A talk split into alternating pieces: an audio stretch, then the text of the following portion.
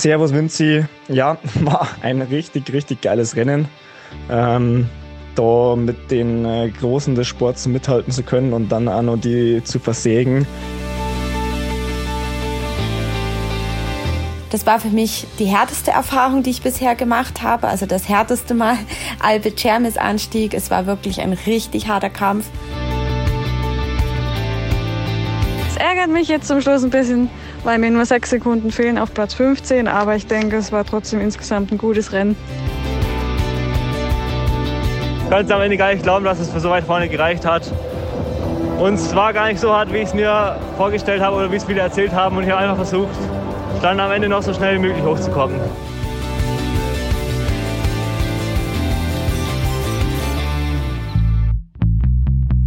She Happens. Der Wintersport-Podcast mit Vinzenz Geiger.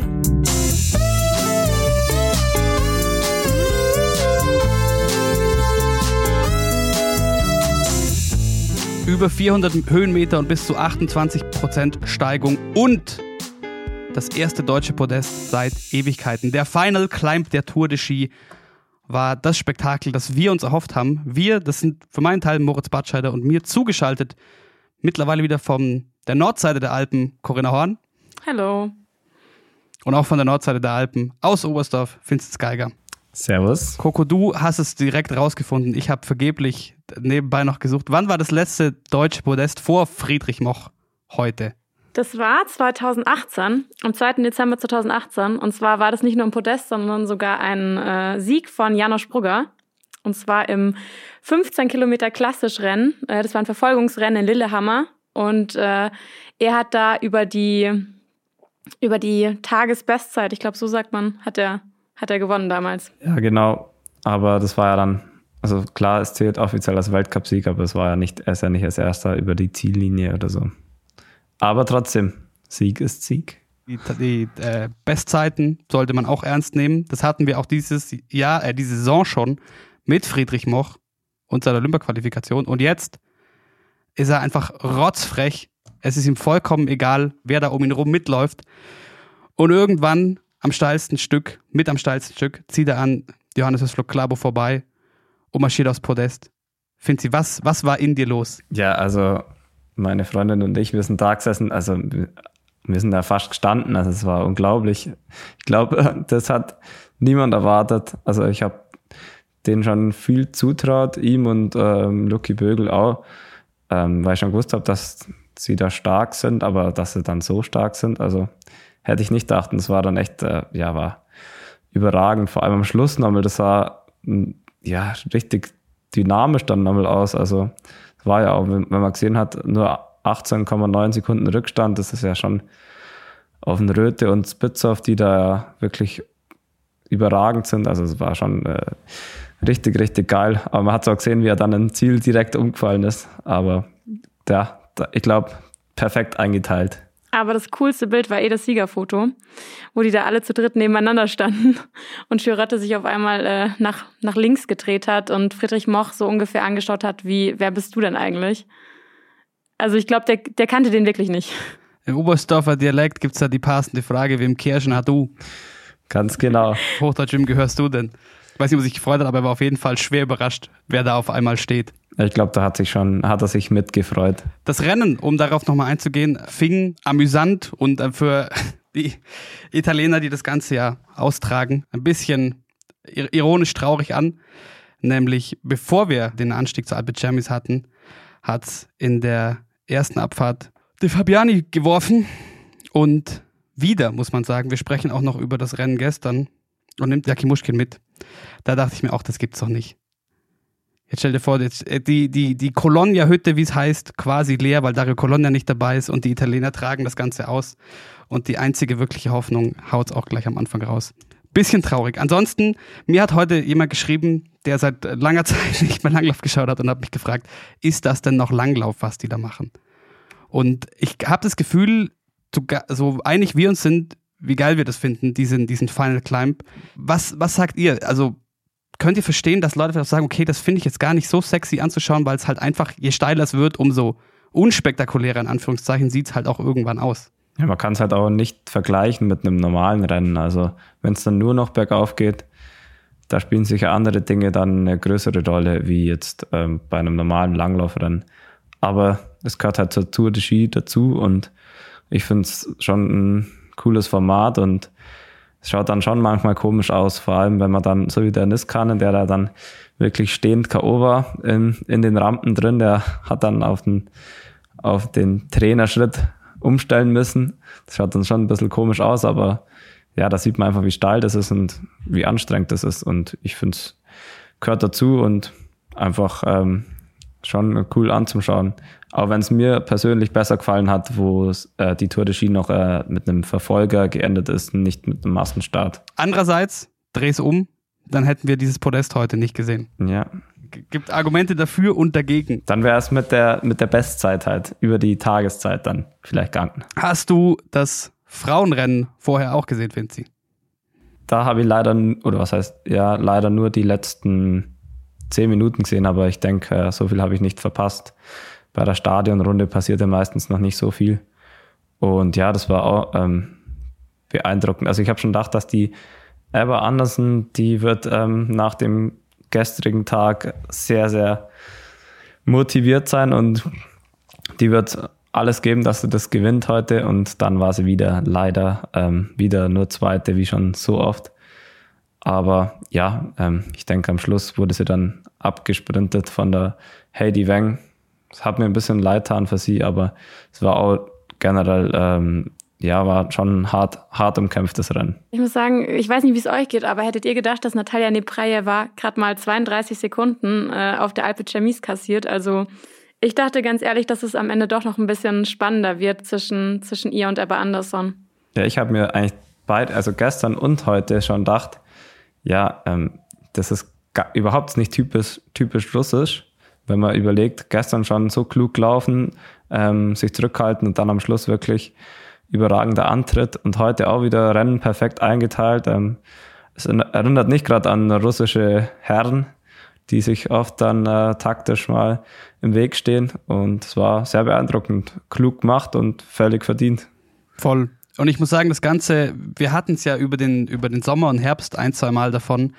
Und gerade Natalia Neprajeva musste sich ja diesen Herbst da wieder was anhören von Trainerseite, was das Thema äh, Gewicht angeht wo man sich ja auch fragt, also für alle, die es nicht mitbekommen haben, die Aussage war im Endeffekt, äh, ja, du bist zu schwer, weil du zu gut trainiert hast und was waren es, zwei, zwei, zweieinhalb Kilo zu viel Muskelmasse hast. Basierend auf dieser Story hat mich das Ganze so ein bisschen, äh, nicht nur für sie, sondern für so einen kleinen Einschub in diese merkwürdige Debatte so ein bisschen gefreut, im Sinne von, okay, ja, kann man jetzt drüber diskutieren, aber schaut euch die Resultate an, also daran scheitert es jetzt nicht. Ja, sie hat es einfach allen gezeigt, also da können wir noch kurz das Podest einmal durchgehen. Also Hedy Weng gewinnt das Ganze, was für sie sehr wichtig war. Wir schauen ja nachher noch auf die Gesamtwertung in Coco. Vor Ebba Andersen und Delphine Claudel, die ja sonst eigentlich jetzt, würde ich mal sagen, eher unauffällig ist, aber schon wieder an der Alpe Chamis aufs Podest läuft.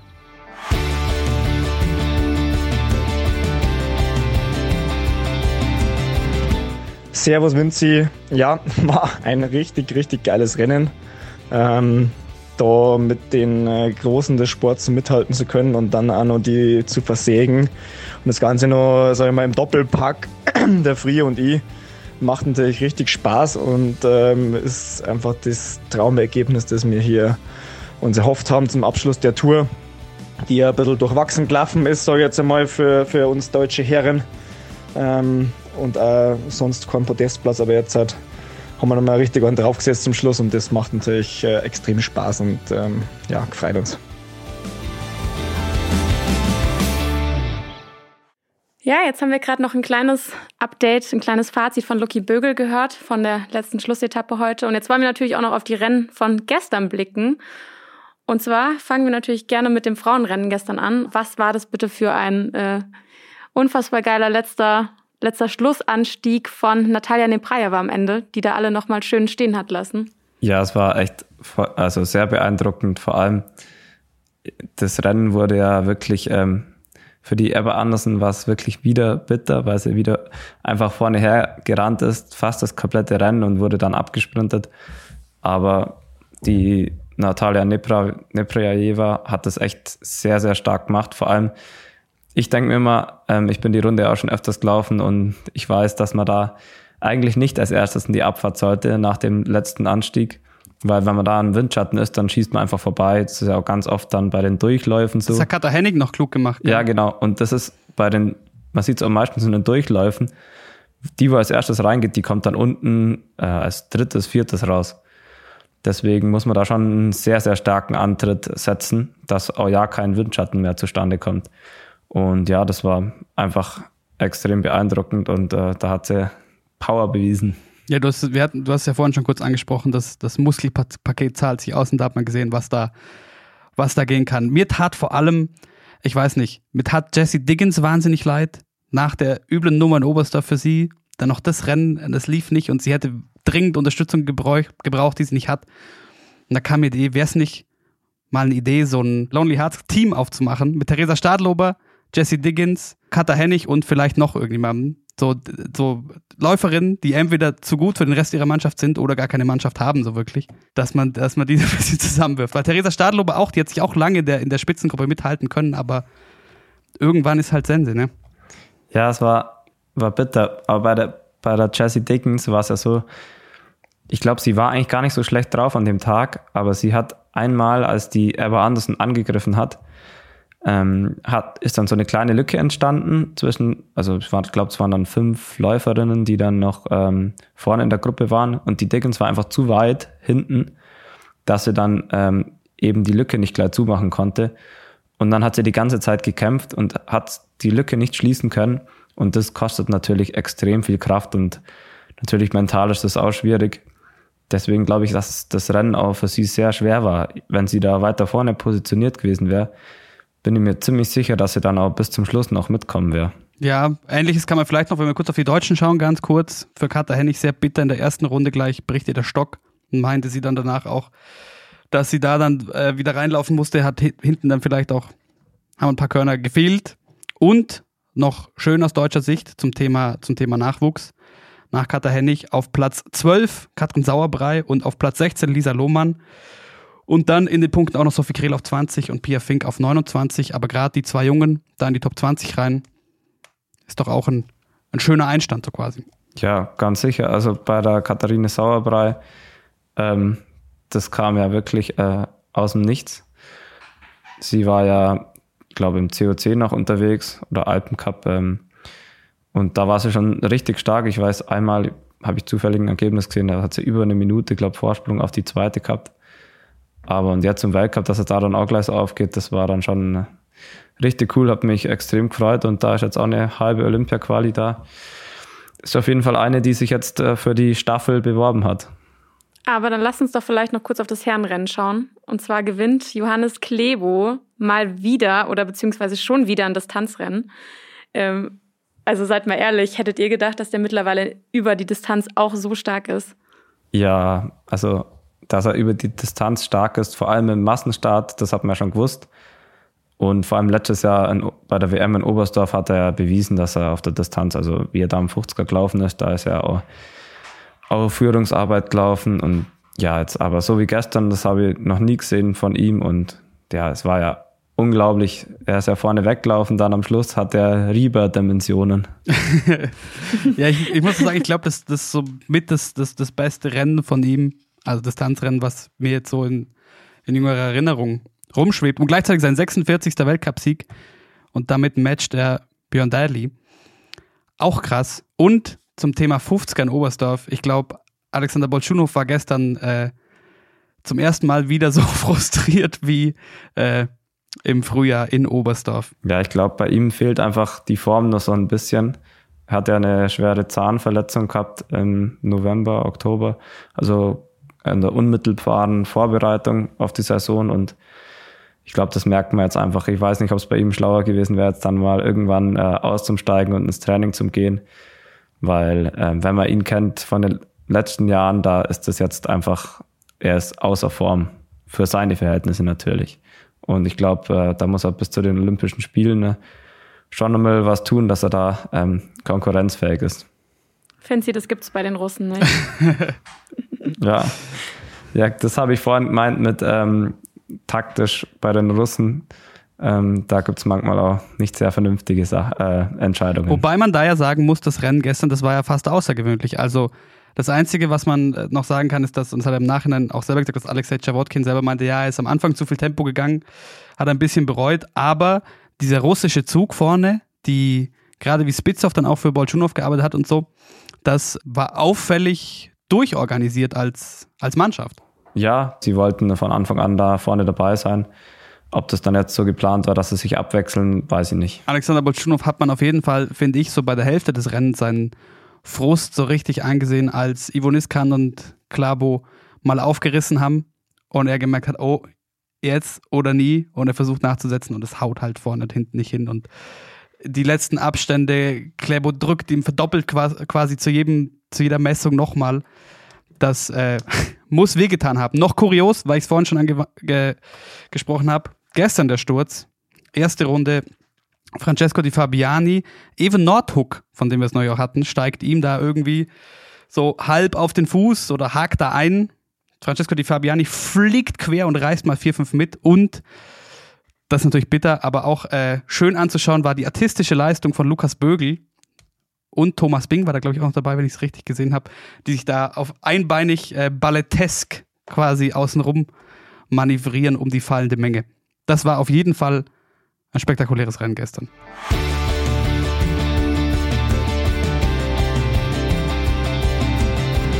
Ja, insgesamt bin ich nicht ganz so zufrieden mit der Tour de Ski dieses Jahr. Habe mir doch im einen oder anderen Rennen ein bisschen mehr erhofft. Und ähm, ja, ich glaube, es liegt einfach dran, wir hatten direkt vor der Tour nur einen Trainingsblock in der Höhe und den spüre ich jetzt doch nur deutlich. Jetzt die nächsten Tage steht erstmal Erholung auf dem Programm, wieder zu Kräfte kommen, viel essen, trinken, schlafen. Und dann geht es für uns nächste Woche auf die Taublitzalm zum nächsten Lehrgang bis zum Weltcup Planitzer.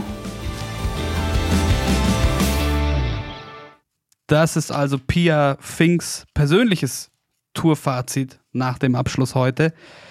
Und sie hat gesagt, findet sie, sie hätte sich vielleicht doch mehr in dem einen oder anderen Rennen erhofft. Das haben wir von anderer Seite von den Männern auch schon gehört. Was sagst du, in welchen von den sechs Etappen hätten sich dann die DSV-Langläuferinnen und Langläufer mehr erwarten können oder sollen? Also ich glaube, Pia speziell hat sich ähm, eigentlich, glaube in fast, also in Sprints weiß ich jetzt nicht, da weiß nicht, wie viel sie sich da erhofft hat, aber in den Distanzrennen hat sie sich, glaube ich, schon äh, mal eine Platzierung unter den Top 15 schon erhofft. Ich denke, ähm, für sie wird es auch noch wichtig werden, eben noch eine Olympia-Quali zu bekommen. Und ich glaube, das war sicher ihr Ziel für die, für die Tour de Ski. Ähm, hat jetzt nicht geklappt. Und ja, deswegen glaube ich, dass, ähm, dass sie deswegen nicht ganz zufrieden ist.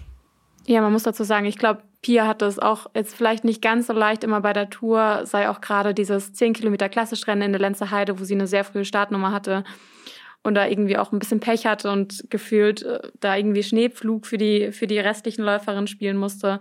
Und jetzt auch, wo sie meinte, dass sie im, im Massenstadtrennen gestern äh, auch nicht, vielleicht nicht unbedingt so Glück hatte mit Material und nicht richtig Stieg hatte. Ähm, also ich glaube, da hätten auch wirklich bessere Platzierungen rauskommen können bei ihr. Was sie noch angesprochen hat, mit dass sie den Höhentrainingsblock davor so krass merkt, das ist ja was, was, was alle beschäftigt.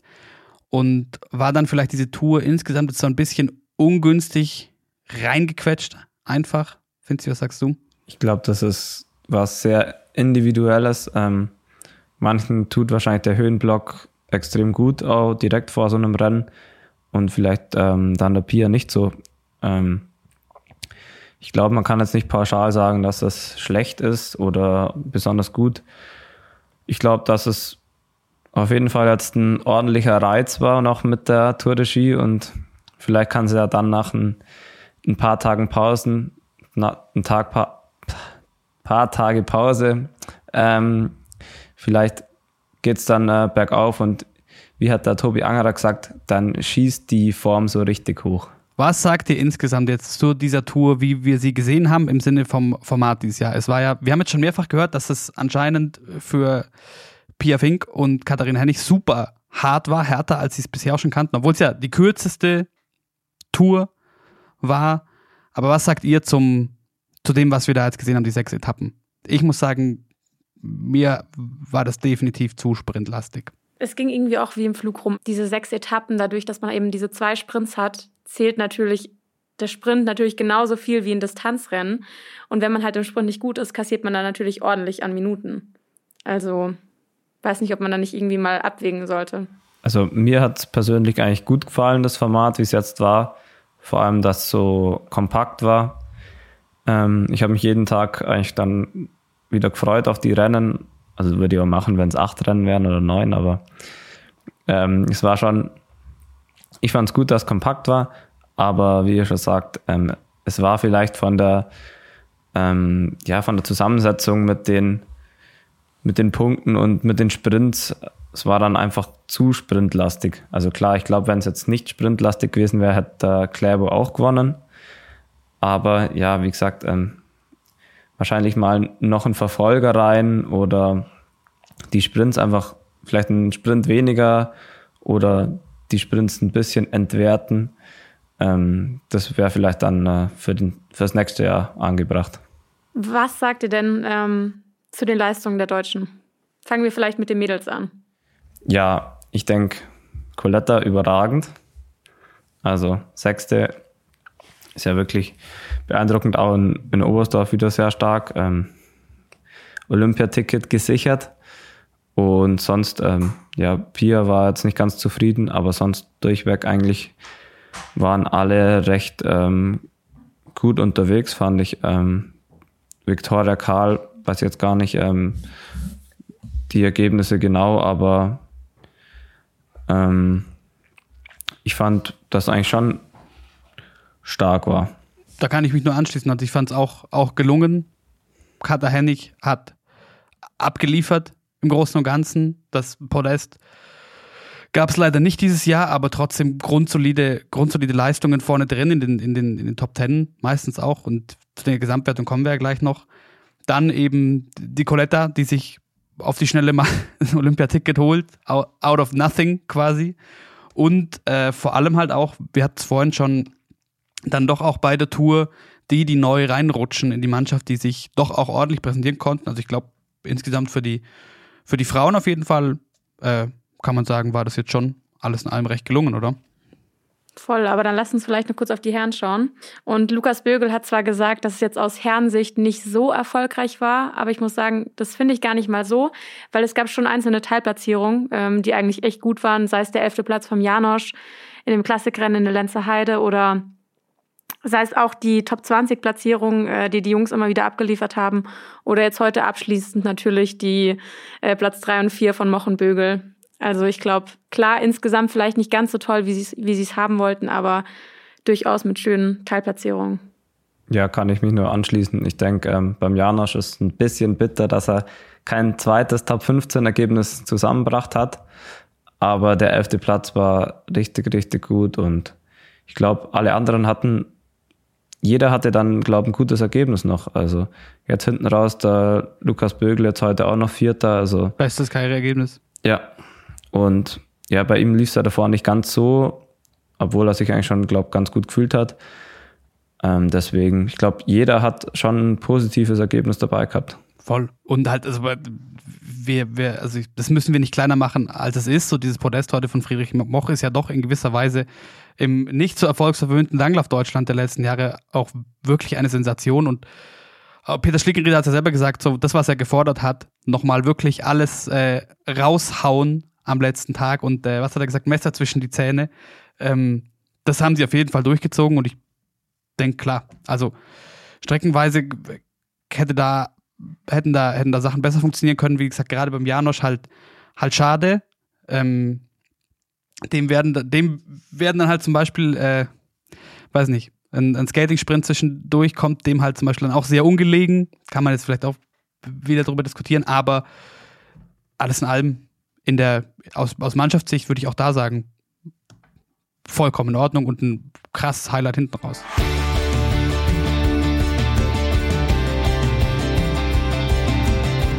Fazit der Tour de Ski 2021.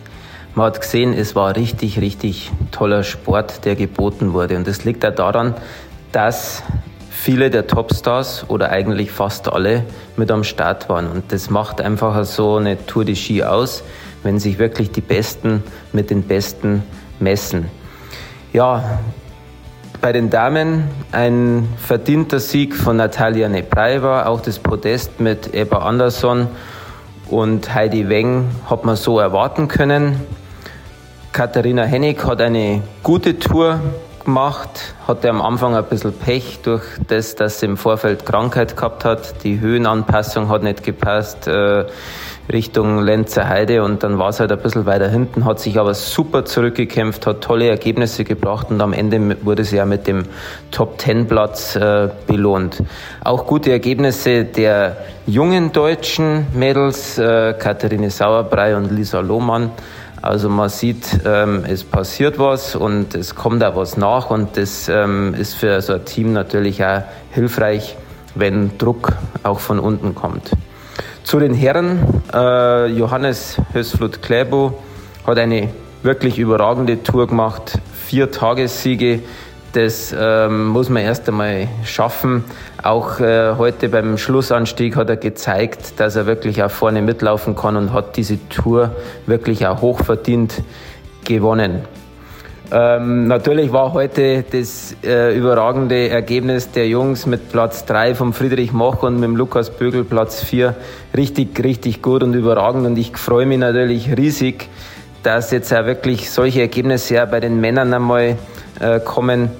Und das zeigt einfach, ähm, dass da was vorwärts geht, dass was passiert. Und ähm, ich glaube, wenn man noch ein bisschen eine Konstanz reinbringt in Zukunft, dann kommen wir auch bei einer Tour de Ski ähm, auch mal im Gesamtklassement wieder Platzierungen ganz vorne erwarten können.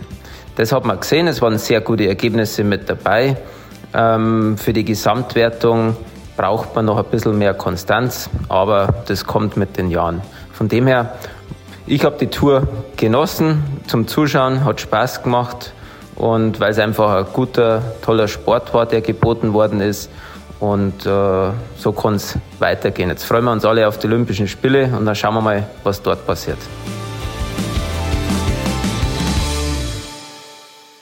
Coco, magst du uns jetzt noch einmal kurz mit in die Gesamtstände nehmen? Gerne.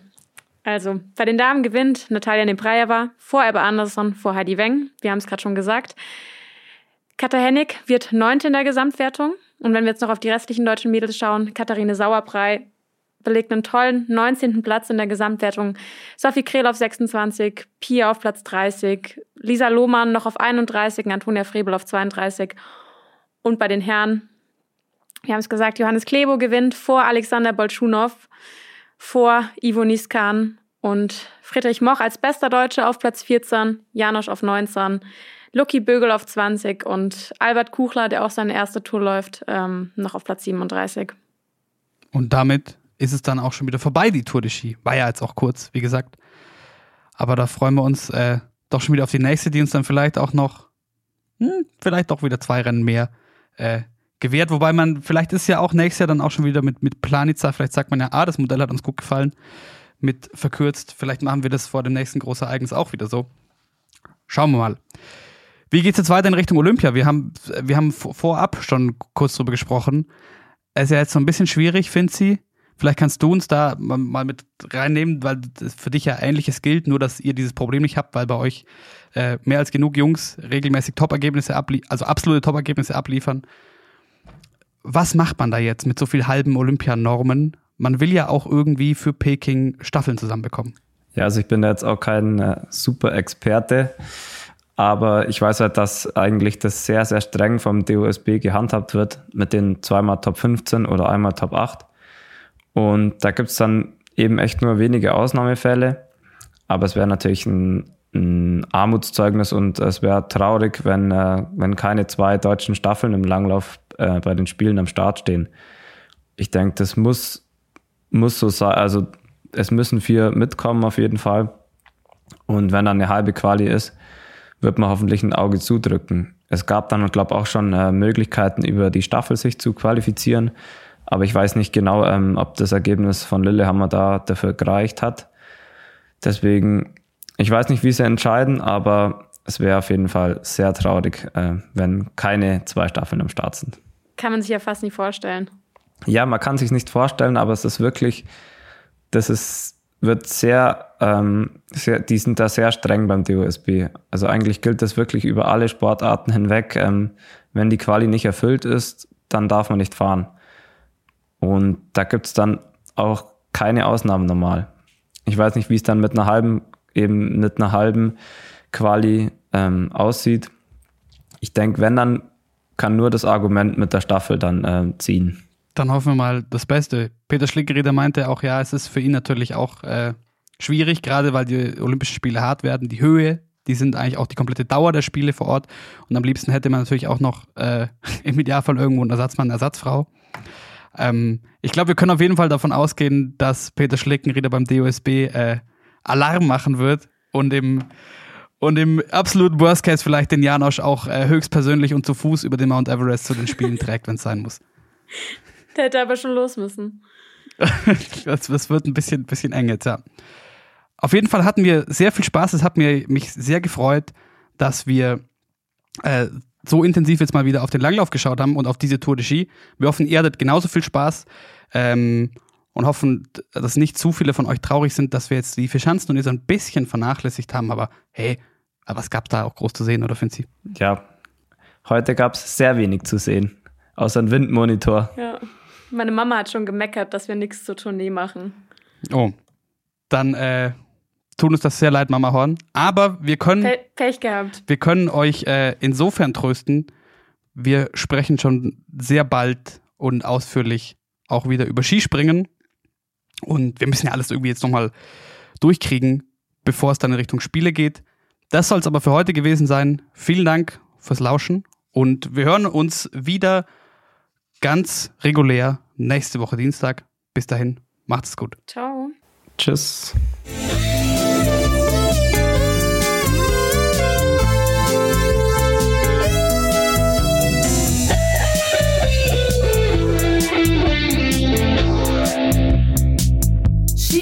Happens.